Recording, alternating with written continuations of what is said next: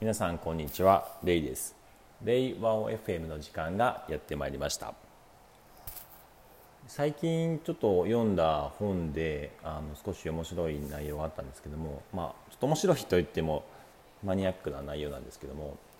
本のタイトルをですね組織行動論の考え方使い方という形で少し研究者による、えちょっと研究っぽい内容なんですけれども、まあ、組織における行動について、え書かれてた内容なんですね。そこでですね、あの組織へのコミットメント、まあ、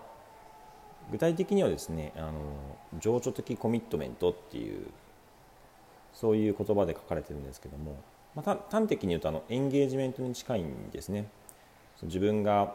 働いている会社が良かったらとかえー、気に入っているであったりとか、えー、組織へのコミットメントですね。この会社のために、まああのまあ、自分なりにこう貢献したいとか、まあ、そういう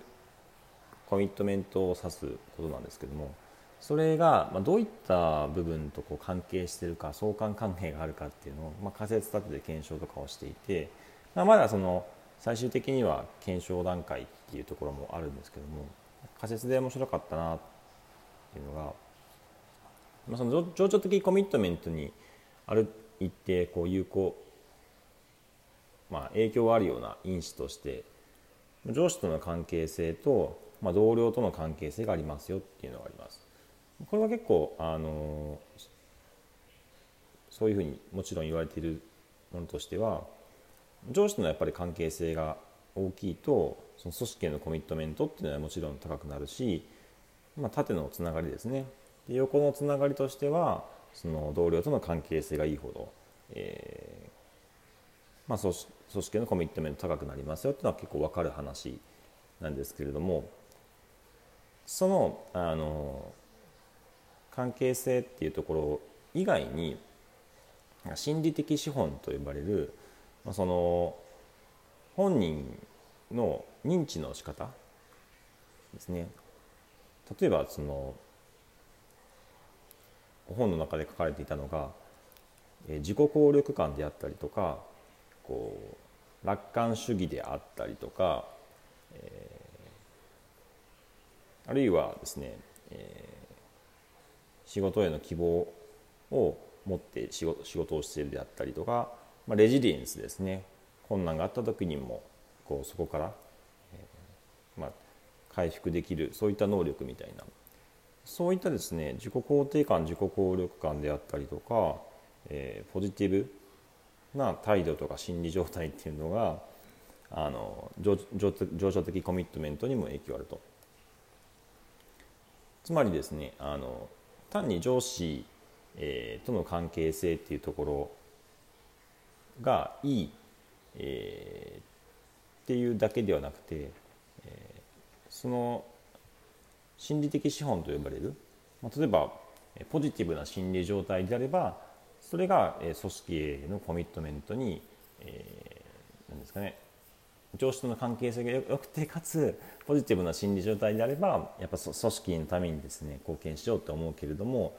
上司との上司との関係性が良かったとしてもそうポジティブな心理状態でなければ別にだからといって上司は上司との関係であって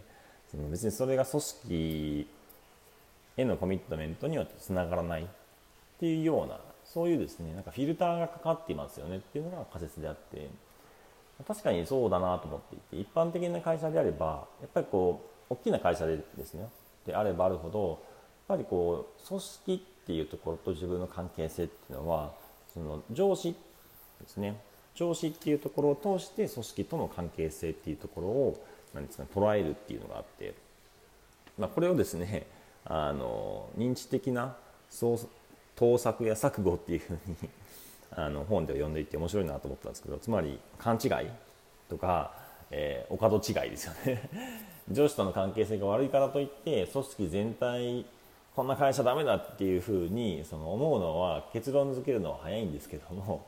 認知的な盗作や錯誤、まあ、あの勘違いお門違いがかるよ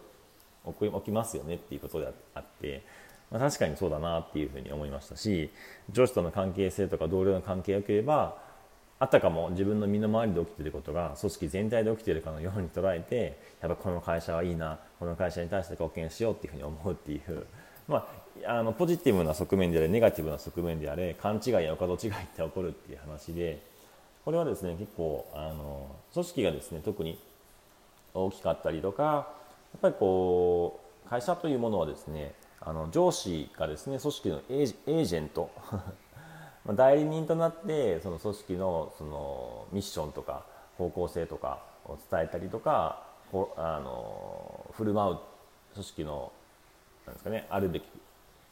期待に応えて上司も振る舞うっていう上司は組織のエージェントであるから部下の人も組織イコール、えー、上司イコール組織っていうふうに捉えやすい、えー、勘違いしやすいっていうふうに書かれていて。うんまあ、実際そのエンゲージメントとかでよく言われるのがやっぱり上司との関係性っていうところはものすごく大事だよねっていうのがあってエンゲージメントを高くしていくにはその上司との関係性が大事だし上司がうまくいけばですねやっぱりその組織への貢献度も上がっていくっていうのがあるので、まあ、確かに一理あるなっていうふうに思うんですけども、ままあ、捉え方というかですね本での書き方が面白いなと思っていて上司は組織のエージェントであると。まあ、代理人みたいな立場でありだからこそ、えー、社員社員部下の人はですね その上司との関係性っていうことでイコールイコールとは言わないけど、まあ、それが組織との関係性っていうふうに勘違いお門違いしてしまうっていうのはある意味これ構造的なあの問題っていうかですね構造的なことから起きるような要因であって、うんまあ、確かにそうだなっていうふうに思ったんですね。で夢見で夢見でですねこういうエンゲージメントサーベイっていうのをやるときにいつも思うのが必ず入ってくるのがこの上司との関係性に関する質問ででそれがですねあのあまりにも夢見の組織とそぐわない上司っていう明確なこう評価者とかいないのでここでいつもこうなんですかねその質問があることによって、えっと、ちょっとそぐわない実態にそぐわないのでこのエンゲージメントサーベイっていうのはあんまやってはいないんですやらないやらないんですけども、うん、やっぱそういうことなんだなっていうふうにちょっと本を見てですねあの思った次第ですね。でやっぱりですねここはその上司に期待してしまうしすぎてしまうっていうのはこれってどうなのかなっていうのはやっぱり感じていて上司への期待が大きすぎるとですね結局その期待と実績のギャップっていうのがその満足であったり関係性にやっぱりつながっていくので、ね、本当に優れた上司であればまあいいでしょうけども この研究によるとたとえ上司との関係がよく良かったとしてもその本人の心理的な状態がポジティブでなければですねいやいやかといって組織との組織会社に対しての貢献っていうのはまた別の話だよってなってしまうわけなので、うん、なかなか難しいなっていうふうにやっぱり思ったわけなんですよね。そういった意味ではですね、耳の場合はですね、2つの、えー、やり方っていうのを進めていて、1つはま上司がいないと。上司の役割というのはみんなで分担するべきであり、みんなが自発的に行うべきものですよっていうふうに定義していて、えー、まあ、そういった意味ではですね、ま、あのマネジメントの分散マネジメントっていうのを行っているんですけども、もう1個はですね、組織組織っていうものですね。これも以前の放送で少し話したんですけども会社会社イコール経営者とかあれ会社イコール上司みたいな感じですね。管理職みたいな感じでつまり、えー、認知的な盗作や錯誤ですね。思い違い勘違いっていうのをさせないですね。会社っていうのはそうそういうものではないよっていうふうに、まあ、その期待ギャップを生み出さないようにですね会社っていうもの自体の認知っていうあり方をですね少しやっぱ変えているんですよね。そういうそうすることによってですねなんか正しいエンゲージメントっていうのをですね育むっていうところをまあ試みていて、うん。まあ、今回のその研究というか、まあ、その書籍におけるその研究の考え方っていうところはですねやっぱりこう古いというか、まあ、これまでのですねマネジメントの組織マネジメントの在り方や組織構造っていうところに、まあ、根ざしているもの前提がですねそういう根ざしているものっていうのがあるのでですねこれ自体を変えていかないといけないんじゃないかな、まあ、つまり会社っていうものをですね単純に言うとコミュニティみたいなものになっていけば上司とかの関係性っていうものでもないですし組織の組織っていうものはこうだ上司との関係性っていうのは重要なんだっていうふうな認知も起こらないので、うんまあ、そういうふうにあるべきかなというふうにちょっと感じた次第ですね。ただとはいえあのやはり現状の大きな一般的な組織ってやっぱり上司との関係性っていうのが大事だしその上司との関係性っていうのをポジティブに捉える。ポジティブに捉える心理的な状態っていうのも大事だなっていうのがちょっと分かった次第です。本日はですね、まあ、エンゲージメントについての研究についてでした。